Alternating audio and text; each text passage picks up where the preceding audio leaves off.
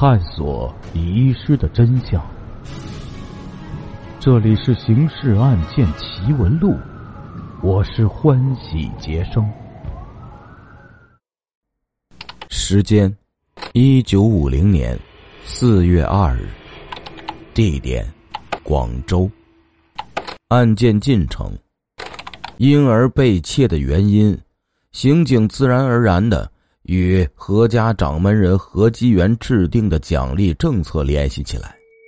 家族六房中哪一房先得了儿子，该房就可以获得百分之三十的祖传家产继承权。不说其中很多贵重的东西，就是各个房产在外面的租金，每月。就已经相当于银行职员何伟月薪的三至四倍之多了。可以想象，崔东慧生子的消息，对于其他各房，尤其是已经怀孕了的另外三个媳妇的刺激程度了。因此，刑警认为，婴儿失窃，有可能是与财产问题相关的。接下来，继续为您解密。《刑事案件奇闻录》第五号档案：阳城窃婴案第二集。这样分析下来啊，三人的眉头不由得就锁紧了。如果作案者确实出于这么一个动机的话，那么何启创小朋友的生命安全也许就有问题了，因为只有杀了他。下一个最先生的儿子的某房才能获得这笔奖励基金。不过，既然没在医院里发现失踪婴儿的尸体，就说明上述推断也不一定成立。也许作案者呢跟何家内部没有关系，而是某个知晓何家奖励政策的家伙为谋取不义之财而做下的一起绑票案件。朱伯纯最后发表意见。如果是绑票案件，那么绑匪应当在今天就有消息传递给婴儿父母了。今天如果没见消息，那就肯定不是绑票。不管是不是绑票，我们的调查还是要争分夺秒的。孙麦二人赞同朱伯春的观点，于是就决定啊，召集何家六房成员，开一个座谈会，要求各自当众说明。今晨案发时间的活动情况，以便逐个排除作案的嫌疑。何家的子女都已经分家另过了，只有最小的儿子何伟、崔东慧夫妇与父母一起住在西关秀一坊老宅。本来刑警担心把那些分别居住在几个区的家庭成员召集一处是颇花费时间的，不过前往老宅一看。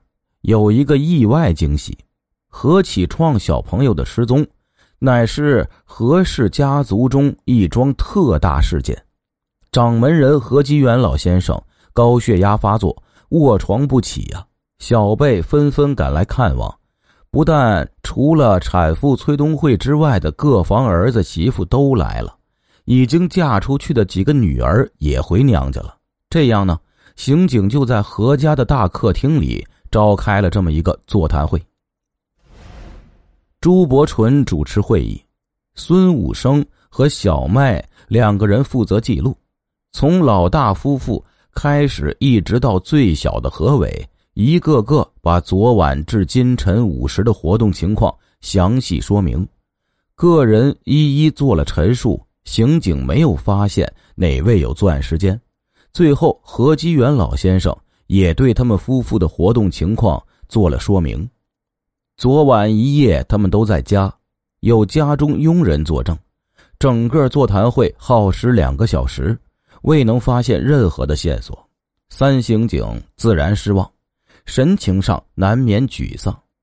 朱伯纯宣布散会时啊，甚至还微微的叹了一口气。就在这时候。他忽然发现，坐在对面的何家小女儿何贤珠在起身离座时，朝他迅速递了个眼色，心里顿时一个机灵，莫非他另有话说呀？果然，这何贤珠啊，故意磨磨蹭蹭的留在最后才离开。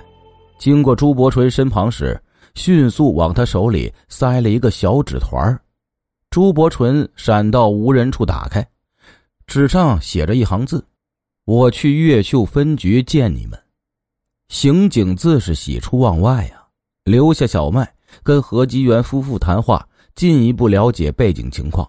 朱孙两人立刻动身就回分局了。他们到达时，何先珠已经在分局会客室里坐等了。何贤珠在何家子女中排行最小，二十七岁，在家工厂做会计。他向刑警提供了一个情况：昨晚轮到二嫂马雅琴、三嫂赵敏文两个在医院陪侍产妇。根据医院的规定啊，每个产妇只能留一个护理人员陪夜。晚上九点，两个嫂子就和何伟一起离开医院。回到下榻的旅馆，何伟原本是要回家的，但因为呢跟两个嫂子聊得太晚了，就另开了一个房间住下了。何贤珠要反映的情况跟何伟没有关系，而是在三嫂赵敏文身上。赵敏文、马雅琴两妯娌呢同住一个房间，情况是马雅琴发现的，她悄悄告诉我。午后赶回娘家来看望父母的何仙珠，昨晚啊，确切的说是今晨，他因为被子滑落到地板上被冻醒了。开灯捡被子时，发现对面赵敏文那张床上是空着的。马雅琴呢，下意识的看了看手表，当时是三点四十二分，床空着，说明这赵敏文不在房间。但这并不能说明他去干与案件有关的勾当了，有可能他上厕所去了呢。何贤珠当时听了就是这么说的，可马雅琴说他的困性不是很好，只要是有一点异常呢，就睡不踏实。发现赵敏文不在房间，在潜意识中对于他来说呀，就是一个小小的异常，因此他就睡得不踏实。因为不踏实，所以后来赵敏文返回房间时，他是听见了细微的开门声音的。赵敏文回来后没几分钟，何伟就从医院打来电话，告诉他们婴儿丢失了。何伟发现儿子失踪的时间已锁定了，是在清晨四点五十分左右。从三点四十二分到四点五十分。这段时间，赵敏文去干了什么？何先珠反映的这个情况，马上使刑警们兴奋起来。送走何先珠后，朱伯纯、孙武生稍一商量，决定啊，立刻前往那家旅馆调查。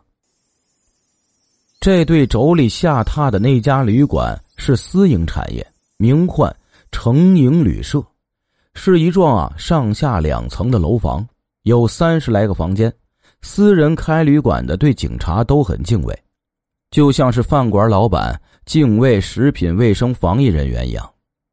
成营旅社的陈老板对于朱作纯、孙武生的态度啊，可想而知，又是沏茶又是递烟，还要上水果，被刑警呢一概拒绝了，说你只要配合我们调查就是了，其他呀什么都不需要。二刑警调查的内容，一是查看何家妯娌昨天晚上下榻的房间；二是向服务员询问。陈老板说呀，看房间方便，鄙人马上领你们过去。至于跟服务员谈话，那要等一会儿了，因为那个服务员昨天晚上上夜班，今天休息，我得差人去把他从家里换来。马雅琴、赵敏文住的那个房间位于二楼，从楼梯上去往右拐就是。走廊两侧各有一个厕所，右侧的是女厕所，左侧的是男厕所。从马照下榻的房间到女厕所只隔了五个房间，十几米的距离，不必耗费那么长时间。赵敏文今晨不在房间，显然与上厕所是无涉的。那么他去了哪里呢？出去了。于是啊，就问陈老板：晚上旅馆大门是否上锁。陈老板答称啊，十一点钟到早晨五点钟是上锁的，旅客出入需叫值班的服务员开门。那昨夜值班的服务员小李还没有过来，只好等着了。刑警在等待小李的当儿，那个赵敏文竟然来旅社了。原来呢，尽管这个婴儿失踪了，但产妇还住在医院里呀，所以何家安排的轮流值班制度仍然继续执行。今晚呢，与恩英换人的，但该当今晚轮班的吴嫂娘家有急事不能分身。遂跟赵敏文商量啊，请他辛苦一下。于是呢，赵敏文在去医院之前，到旅店里来拿给产妇换洗的衣服。刑警寻思，既然遇见了，正好当面跟他接触一下，看其如何反应。不想，赵敏文一听刑警问他昨晚是否离开过房间，一张脸倏然变色，张口结舌，说不出话来。孙武生、朱伯纯见状，寻思看来有戏呀，于是继续问：“你离开房间干什么去了？”赵敏文定定神，吞吞吐吐的说：“是上厕所去了。”刚说到这里的时候，昨晚值夜班的服务员小李被陈老板派人用自行车从家里接过来了。于是刑警先把赵敏文晾在一边，去老板的账房跟小李说话。需要小李回答的其实只有一句话：“昨晚有人要你开门放其离店了吗？”小李点头称有。刑警大喜：“是谁呀？什么时候？”